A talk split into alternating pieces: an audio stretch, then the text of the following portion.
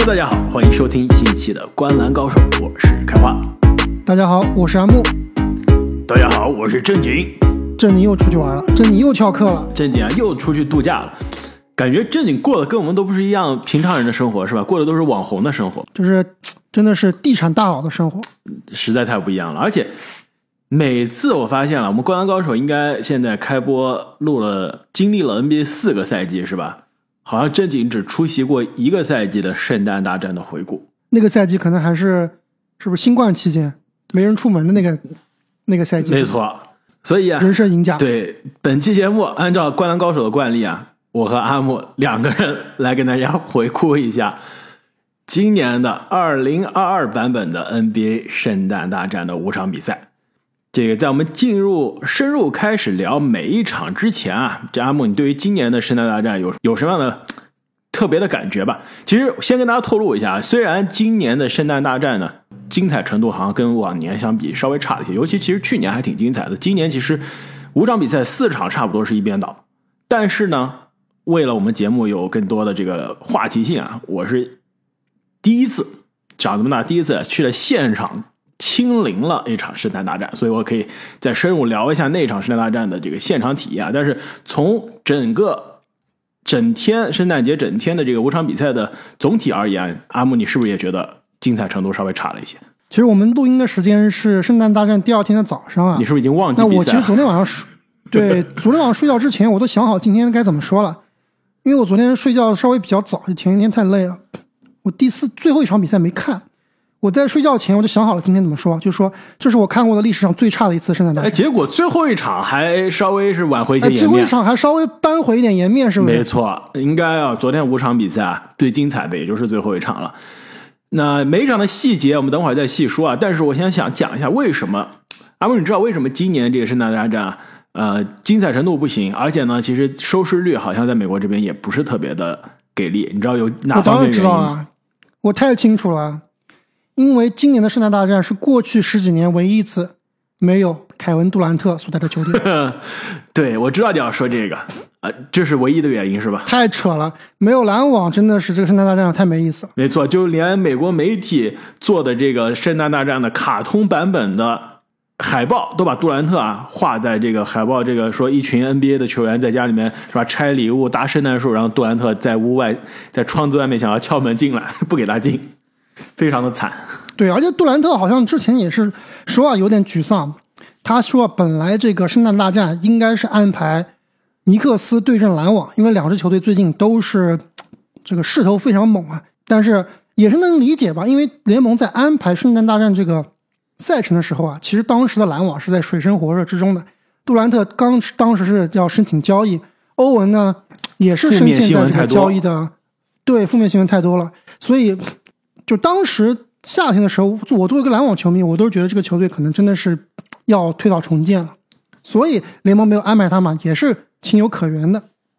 那谁知道现在的篮网队是整个联盟里面最火热的球队？是不是整个联盟最火热啊？不太确定啊，但至少是东部现在肯定是过去十三场赢了十二场，对吧？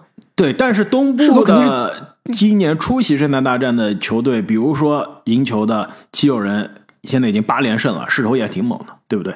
其实现在东部但比不了篮网头部啊，我觉得争夺还是挺激烈的，尤其是东部第一之争啊。我们等会儿要聊到那场东部第一之争的比赛，塔图姆是再次。在面对另外一个 MVP 的有力竞争者的面前啊，是可以说完成了一个经典之作。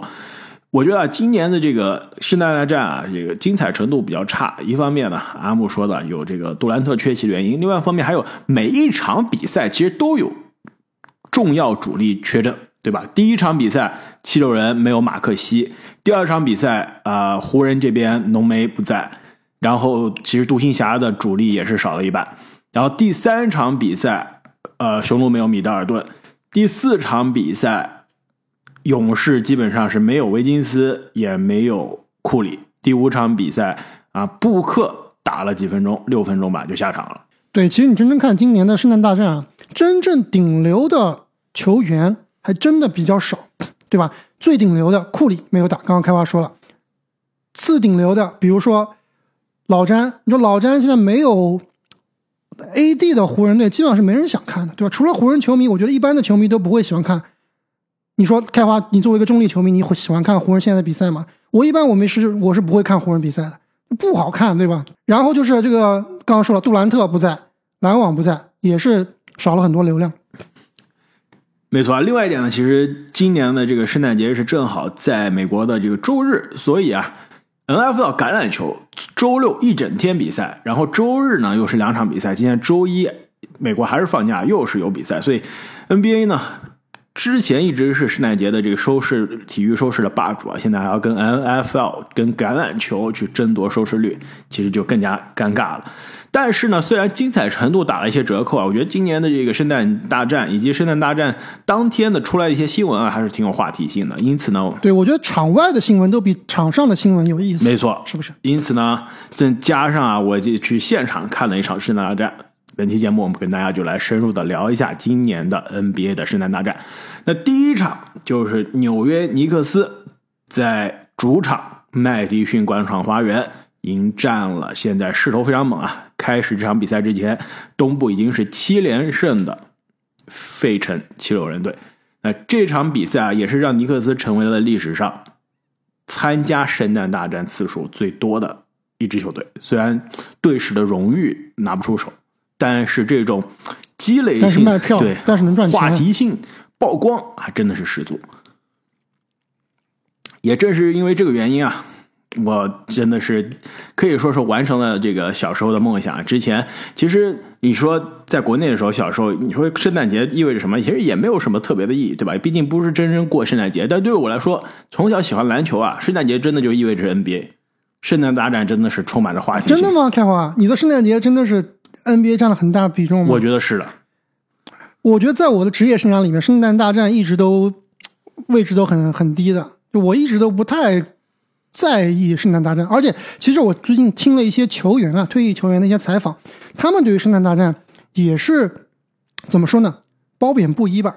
最近我听这个皮尔斯和凯文加内特的一个采访啊，两个人都说啊他们对于圣诞大战其实都是有一些抵触的。皮尔斯就说啊说他的职业生涯里面，圣诞大战他的这个数据肯定都是最难看的，因为。过年过节嘛，相当于圣诞节，相当于国内的春节嘛。你想想看，一个你过春节应该是跟家人团圆的日子，对吧？在这个呃品尝美食的日子，你还要在这个等于是大年初一的早上、中午，很多球比赛，比如说开花看这场比赛，就是中午十二点、一点就开始的比赛。那相当于这些球员，可能你早上就要七八点起床，对吧？然后你要到训练场去提前去训练，还要这个饮吃饭。你整个你这个等于是你除夕夜啊，这个二十四号圣诞夜晚上肯定都没好好过，因为你第二天要起早，所以我觉得对于很多球员来说是挺不公平的。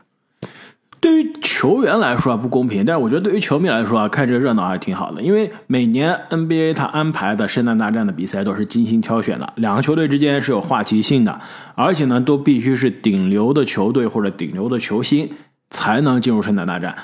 就像小时候啊，记得麦迪每次圣诞大战都发飙，应该没记错啊，三次圣诞大战是场均四十四分，然后还包括印象比较深刻的当年，啊，科比鲨鱼分道扬镳之后第一次跑车撞城墙是吧？这个科比鲨鱼，包括有的时候还有这个呃摇沙之争啊，都是很有话题性的。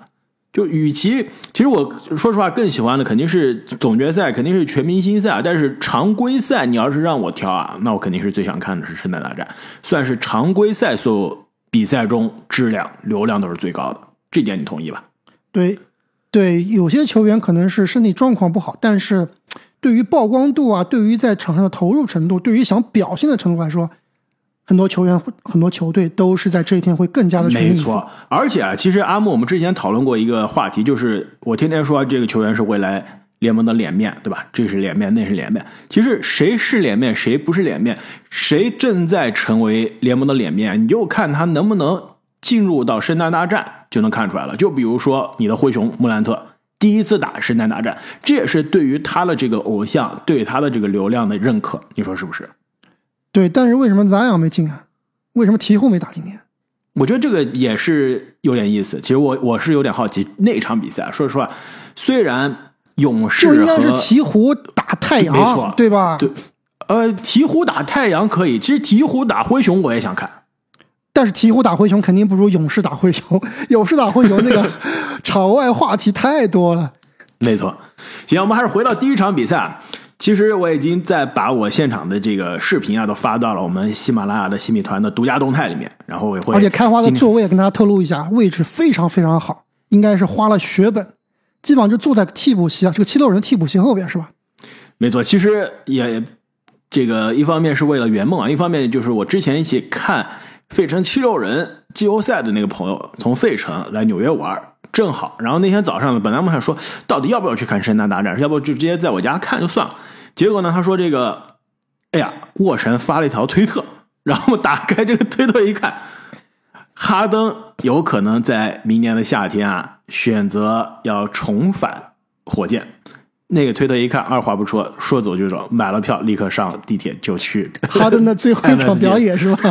很有可能我们觉得呀，这越看一场少一场了，所以。临时买的票其实还挺便宜的，因为那阿木最近纽约这个冷到这个让人发指，真的不想出门，太夸张了。我们上地铁，地铁是空的，然后出了地铁，在纽约这个中城，按道理应该是非常的繁华，对吧？对，应该有很多游客的，对吧？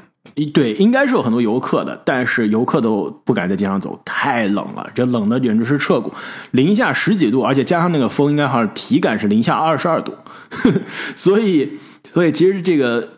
票的位置非常好啊，但是还挺便宜，价格没那么夸张是吧？价格没有我想象中的夸张，也是亲临了一下这个比赛，所以，呃，比赛本身啊，我觉得还是可以看出一些端倪的。首先，对，其实那场比赛我还是看的比较多的，我觉得总体来说这场比赛的成色啊，相比于另外几场还稍微好一些。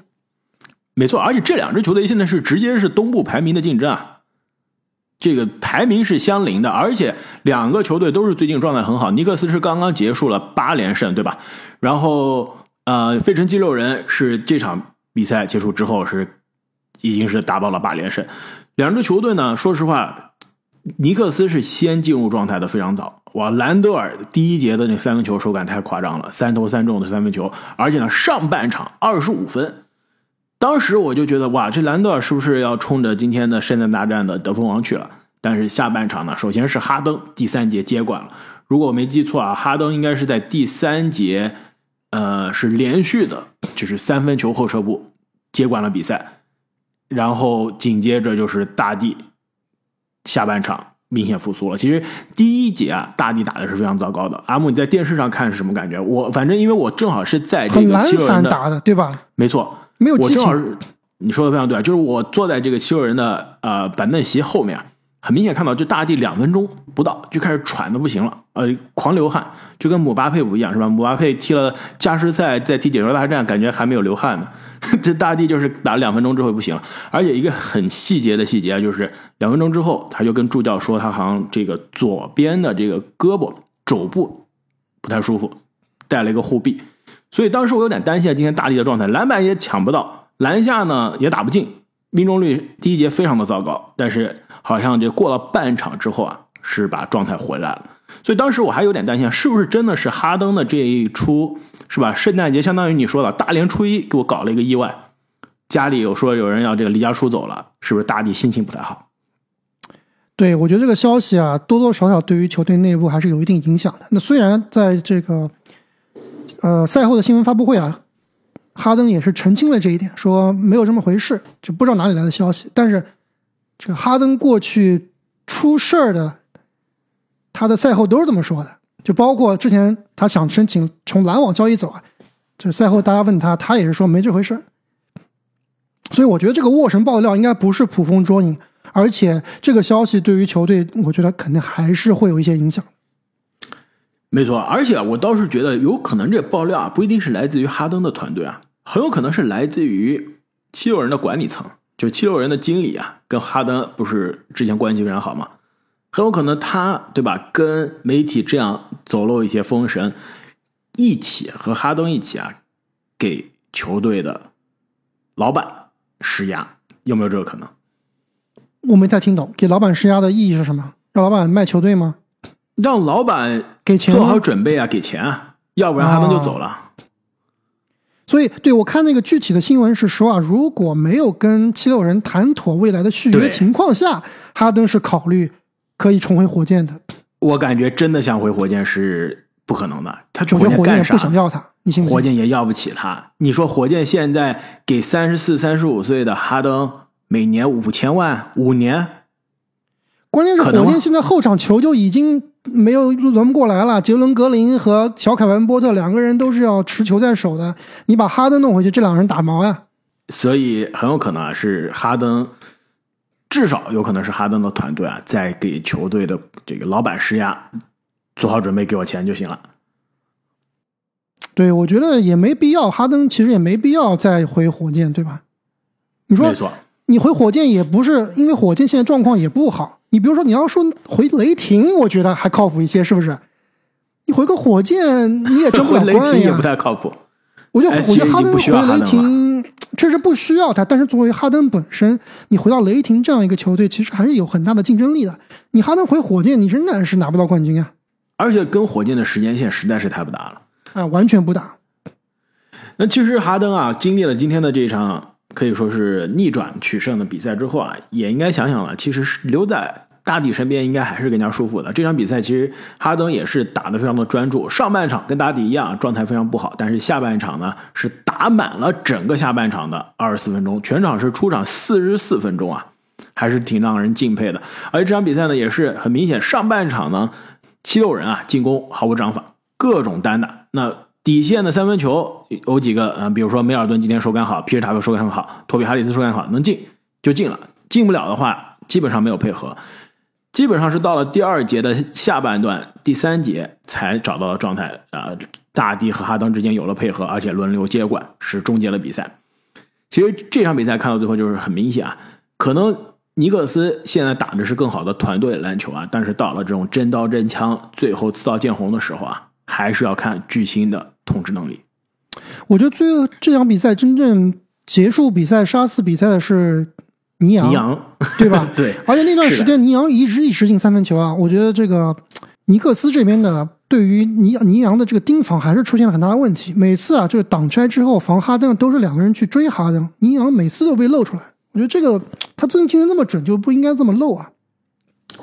对，但尼昂的空位的确是空了，但是是谁的引力吸引了包夹，对吧？谁传到了空位的尼昂？尼昂是应该没记错啊，第四节是整个拿了啊十二分，对，都是三分球，基本上都是三分球。哈登可是第四节五个助攻啊。这个尼克斯的战术就搞错了，他就没有必要在挡拆之后去防哈登。你哈登今天虽然战这个状态好，但是远没有达到需要挡拆之后包夹的一个程度。就哈登现在的进攻水平跟库里、跟杜兰特还是不一样的。哎，说说到尼昂啊，这个正好看比赛的时候跟七六人球迷聊天，你知道当地的七六人球迷给尼昂起的这个外号叫什么吗？我知道国内给他起的外号叫娘娘，呃 那那你知道呃费城本地球迷英文给他起的外号叫什么吗？跟他的名字有关系吗？没关系，那我就猜不到了。叫做 mini van。哎，你这么一说话有点那个意思啊，就是 minivan 翻译成国内就是国内那种 MPV 的那种商务车。大的面包车，对，对，就是你知道为什么吗？因为他胖呀。对他身体壮实，而且 mini van 是什么呀？简单实用，对吧？不奢华，也没有什么运动感。阿木，你这个开赛车的，呃 不是开赛车，开跑车的，你对车比较了了解啊。就我也 mini 不开 van 是跑车，我开你性能车。开，对你你喜欢开快车，对吧？天天飙车的那种，所以 mini one 是属于这种飙车这些都搞不了。但是呢，简单实用，一家子人都能装进去，是不是就尼昂的感觉？在场上就是干一些简单。实用事情，所以你一说这非个常的壮 minivan，我就。理理解什么意思了，确实是这个感觉，简单实用。哎，说回到 minivan，你知道联盟里面是真正的，我们知道联盟里面这些大佬都是这个千万上亿的身价，真的有两个球员，我知道两个球员，他们每天都是开 minivan 这种小面包车通勤的，你知道哪两位球员吗？这不都是家里面送孩子上学的车吗？对啊，就你以为的这个联盟里面的巨星都是开超跑，要不然就是开那种大吉普啊，什么什么库里南啊这样的车。但是有两名或者像卢卡一样，昨天开一个老爷车，对老爷老爷那个野马对吧？跑车有两名球员，他平常开的就是一个这种小面包车。但你必须是非常低调的那种球星，不是那种天天逛夜店、带着这个劳力士的那种，要很靠谱、很实用的，还真挺难想的。是什么级别的球星吧？你你你这样想，你要反过来想，就是对于这些千万亿万大佬来说，天天开 mini one，他就不是务实了，他也就是一种另外一种反向的个性，对不对？什么级别的球星？一个是退役球星，一个是现在联盟前十、前二十的球星。前十、前二十啊，现役前十、前二十。对，现役前十、前二十。那就我随便猜一个了，本西蒙斯。西蒙斯这么浮夸，对吧？又胖太多了，然后天天穿搭又那么浮夸，对吧？肯定不是他。花花公子啊，这个女朋友多，只能靠 mini one 才能装下所有人。我不跟你卖关子了。这个退役的球员就是昨天你现场见到的一位球员，安东尼？不对，是解说席上的那位雷迪克。没错，雷迪克他平常开的就是一个 mini one 啊，这个我还真有点没想到啊，对吧？另外一个球员就是咖啡大佬吉米巴特勒，没错，而且这两个人还是队友呢，前队友。对啊，不知道是谁带着谁一起去开这小面包的，还有点酷。我觉得吉米巴特更像那种开那种大众的那种房车，就是那种很复古的那种房车的那种。对他的命运，我估计也是应该是稍微修这个改装过的一点的，应该是比较里面可以睡觉的那种，应该是的，还挺酷的。但雷迪克看上去还是有一点这种迷你 one 的气质，有点这种面包车的气质。对。那这场比赛，阿木，你还有什么想跟大家分享的？就如果对于现场想要看现场花絮的朋友，可以。订阅我们的喜马拉雅的新米团，我会把我们的视频啊、现场的照片啊都发在我们的独家动态里面。那对于比赛本身，阿木，你还有什么想跟大家说的吗？我觉得对于比赛本身，我就唯一一个想法就是，现在我不知道你怎么看恩比德的打法。就虽然这场比赛恩比德效率很高，最后也得了三十多分，而且过去几场比赛经常有四十加、五十加的出现，效率极高，但是我总感觉现在恩比德打的没有过去有统治力。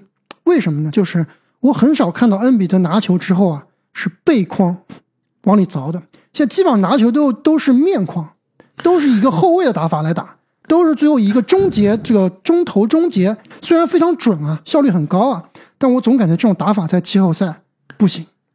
哎，其实这点非常有意思啊。赛前呢，其实我还特意看了一下，恩比德职业生涯在尼克斯主场打比赛啊，只有一场得分超过三十分，是不是还有些惊讶？按照他这样，现在是基本上每年都是得分王的竞争者的级别啊，只有一场上三十，还是挺惊讶。那场呢，还是米切尔·罗宾逊犯规麻烦。就其实米切尔·罗宾逊啊，虽然经常犯规麻烦，但他防恩比德还真的防的不错。昨天也是，直到恩比德把米切尔·罗宾逊啊打出犯规麻烦之后，才是打出状态。在内线硬凿啊，昨天真的不是特别的有效率。他很多球很多都是那种翻身的中距离。后撤步那种神仙球，其实就是一个呃后卫或者说前锋的打法，对吧？没错持球攻，就是其实效率就是效率非常高。对，昨天命中率高，但其实这种打法的本身效率不是最高的。对，这其实是一个杜兰特的打法，他现在就是一个。是的，昨天其实哈登跟恩比德的这个连线呢有，但并不是特别多。我就录下来一个，当时也是发在我们的新米团了，就是哈登跟大地的挡拆之后。基地传球打点二加一，其实这种球啊，应该每一球都这么打呀。这种的二加这种的这个挡拆的二人转，真的是联盟无解的存在。但我不知道为什么，就是经常打着打着就变成单打。对，而且我我还是更愿意看到大地更多尝试的是这个内线要球往里面这个凿，造成杀伤。所以啊，这场比赛之后呢，七六人的这个排名啊，应该是在东部的第五。紧追阿姆，你刚刚说的，现在状态非常好的篮网，只差半场了。其实尼克斯和七六人这场比赛之后呢，胜场也是拉开了这三场的胜场差，导致东部前五的现在五支球队可以说是一个档次。呃，七六人第五跟第一的凯尔特人啊也只差三场，所以阿木啊，最后一个问题，七六人现在这状态一波八连胜。可不可以持续？能不能挑战一下前面的篮网、骑士、雄鹿和凯尔特人？我觉得可以挑，我觉得可以挑战篮网和骑士，但是雄鹿、七六、呃雄鹿和凯尔特人还是很难的。就虽然说这几支球队现在战绩不是差得很远啊，但是在我看来，依然是雄鹿和这个凯尔特人是第一档的球队。那么圣诞大战第二场的比赛，本来有望是可以成为联盟接班人的比赛，是吧？那就是达拉斯独行侠在主场啊迎战洛杉矶湖人，但是非常遗憾，老詹状态非常好。湖人，在 AD 确诊之后啊，现在看来是赛季渐行渐远了。这场比赛呢，可以说上半场湖人。进入的状态非常快，跟尼克斯那场尼克斯挺像的。先进入的状态，但是第三节崩盘了。阿木，你知道第三节给独行侠得了多少分吗？一节，一节好像得了五十多分是吧？将近五十分。得了五十一分，五十一比二十二还是五十一比二十一？对这场比赛，其实我下半场包括上半场我也看的也挺多的。就在上半场湖人领先十来分的时候，我是对独行侠。一点都不担心的，我觉得最后肯定是会啊扳过来的，因为湖人他这个防守是在没有 AT 的情况是真的真的差。是的，而且更关键，这场比赛湖人汉姆教练是不是有些自暴自弃了？没有 AD 就算了，你为什么摆出五后卫阵容？阿木，你记得吗？昨天比赛是上半场第二节吧，他们摆了一个我是历史上见过最奇葩的阵容了。如果我没记错啊，是呃，朗尼沃克、贝弗利、施罗德、威斯布鲁克和里弗斯五后卫。其实这个问题我们讨论过很多次了，就是湖人队在内线没有 AD 的情况下，他另外几个内线，那托马斯布莱恩特对吧？可能有一定射程，但是基本上不能防，篮下没有任何的护框能力。加布里埃尔那那操的真的是。让卢卡来喂，可能都喂不进去，太糙了。那真的还不如，比如说让老詹打五号位，没有办法，他就是天赋受限，实在是没有人才了。而且呢，这五小阵容啊，导致对面的本来状态就很好，而且呢，在打比赛当天啊，也是终于可以提前续约大合同的克里斯丹伍德啊，真的是内线打的跟 AD 似的。哎，伍德现在终于打首发了，已经打了大概三四场首发了，是吧？开花。状态挺好的，而且更关键是球队没人了。这一场湖人输输给的不是说是全勤的独行侠，独行侠其实没有电风扇，电风扇不在，呃，克雷贝尔不在。然后球队其实今天啊还上了很多这个，比如说什么平森啊，什么麦金利、怀特四世啊，这种打酱油的人物。那其实这场比赛真的就不应该安排在圣诞大战。就首先两个球队。都有很大的问题。独行侠最近状态非常非常差，对吧？在这个也是在啊外卡区啊待了很长很长时间。湖人这边没有 AD，基本上我刚刚就说了是不能看的，没办法看的这球队。虽然说包括老詹，我其实还想问问开花这个詹密啊，对于老詹现在的状态怎么看？就最近几场比赛，虽然老詹得分依然很高啊，包括我看这场比赛的下半场，老詹其实呃效率很高，投篮很准。但是我觉得老詹这样的打法是杀不死人的，就我一点不害怕。我作为这个湖人的对手，看到老詹这样的发挥，我觉得对于球队的威胁非常小。我不知道为什么有这种感觉啊？就我反倒是觉得老詹能够把球队整个串联起来，自己得个比如说二十三四分、二十四五分，让球队都给串联起来，场均十个助攻这样的一个水平是更吓人的。但问题是啊，湖人现在真的是没人了。你场均十个助攻，你要给有人接你的传球才能场均十个助攻啊。老詹昨天打了三十四分钟，对吧？三十八分，正负值其实是昨天所有的主力中正常轮换、非垃圾时间上来的人中，湖人唯一一个啊，应该是唯二的正是正二。昨天湖人输了九分，他是正二的正负值，所以他在场上的时候，球队还是在赢球的。是的，他可以打得更加无私一些，但你真的能靠加布里埃尔、靠施罗德、靠贝弗利杀死比赛吗？你也没有办法。就在你还记得在比赛中啊，就有第三节吧，大比分落后的时候，老詹在场下有个镜头给到他，他基本上是非常非常沮丧，对吧？基本上就是觉得，哎，我怎么会在这个地步跟这帮人做队友？但是呢，他上场之后依然是全力以赴的在那儿得分，就是很多情况，我觉得他能传的，他都没传。当然，最后打进了也没话说啊。但我总觉得老詹现在的心态，可能真像我们之前所说的，在 AD 不在的情况下，这个球队想赢球太难了，还不如啊，我自己多得点刷分。是的，是真的有，这的确是刷分的心还是能看出来的。其实今年对于湖人来说，最大的荣誉有可能就是老詹超加巴尔拿这个得分记录了，对不对？这可能是唯一的硬荣誉了。是的。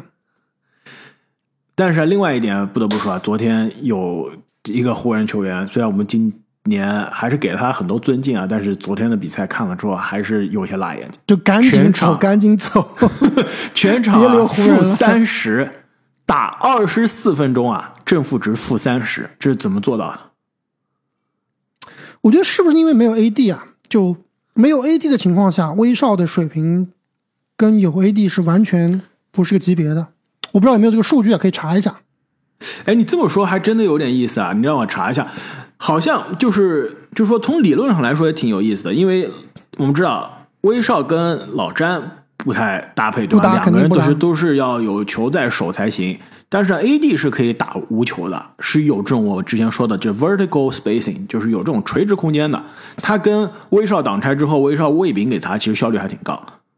现在包括他拉开以后啊，能够把对方的内线拉出来，给威少在内线的空间也是很多，冲击篮下的空间也是多的。所以真的没有 AD 其实这个威少真的没办法看。那这场比赛呢，其实到了第三节的呃下半段就已经是基本上进入垃圾时间了，整个第四节也比分几乎是没有追进过。那其实对于独行侠球迷来说啊，这场比赛两个看点吧。一个是我刚刚说的薪火相传，是吧？联盟很有可能过去十年、二十年的脸面人物，勒布朗·詹姆斯，把未来交给接下来十年、二十年的未来的有可能的脸面——卢卡·东契奇，这是一个看点。另外一个看点就是达拉斯在这个球场外当天上午的这个仪式，诺维斯基的雕像揭幕。开花，你是不是很感动？非常的感动啊！而且这属于诺维斯基给詹姆斯又上了一课，是吧？提醒了詹姆斯，二零一一年你是怎么输的？今天我雕像揭幕又把你们球队打败了，而且让你输的是无话可说。对我，你知道我第一感觉是什么？就看了那个雕像之后，什么感觉？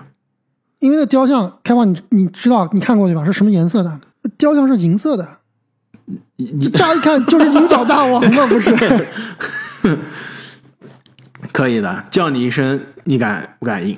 哎，其实说到这个，我当时看了这个仪式的时候，我在想一个话题啊。你想，如果我们现在哪一个现役的球员，哪一支球队要给他立雕像，你觉得还有谁有这个机会？因为我知道伟大的球员很多，对吧？就是历史上伟大的球员非常的多，但不是每一个人都有一个球场、一个城市愿意给他立雕像的，不是每一个人都像马布里一样的能达到这种高度的，对吧？那你说现役的哪个球员现在还有机会？库里是肯定要立雕像的，对吧？对，我觉得应该是库里。除了库里之外呢？除了库里之外，我还真想不到。就老詹，还真想不到。说老詹应该也可以，老詹应该可以。骑士那估计也是克里夫兰，对吧？对，克里夫兰肯定是克里夫兰。要立那每个人是立什么呢？库里的话肯定是一个三分球的动作，对吧？比如说当年绝杀 OKC 雷霆的那个三分球。对，老老詹呢？我想到一个，我立马想到一个。老詹应该就是那天，或者他那个哭的那个表情，不是，应该是嗯，当年打魔术吧？哦，那个绝杀不对，把那个对方的小卡特，小卡特不是戴眼镜吗？把小卡特的眼镜打掉了，眼镜那个片打掉了，他捡起那个眼镜片，然后戴在头上，戴在戴在眼上那个那个照片，我觉得非常酷。或者是当年瞪眼詹是吧？老詹应该是应该是会拿到雕像的。另外一个，我觉得其实还有一个有可能的字母哥，以他性格，他应该是能像诺维斯基一样在一支球队终老的。现在已经是有一个冠军在手了，如果再拿一个冠军，并且在密尔沃基终老啊，我觉得字母哥拿雕像应该也是没问题的。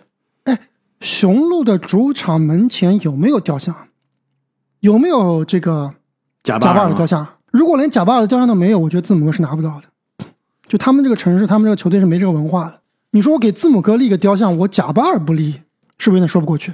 那就看字母哥未来能再多拿几个冠军了，对吧？贾巴尔伟大，他很多成就还是当年去了湖人之后的成就，尤其团队的成就。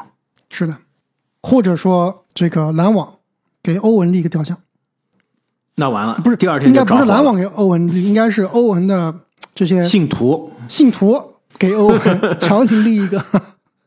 那完了，那欧文明年就估计不在 NBA 了。那本期节目依然分为上下两期，请大家继续关注我们的下期节目。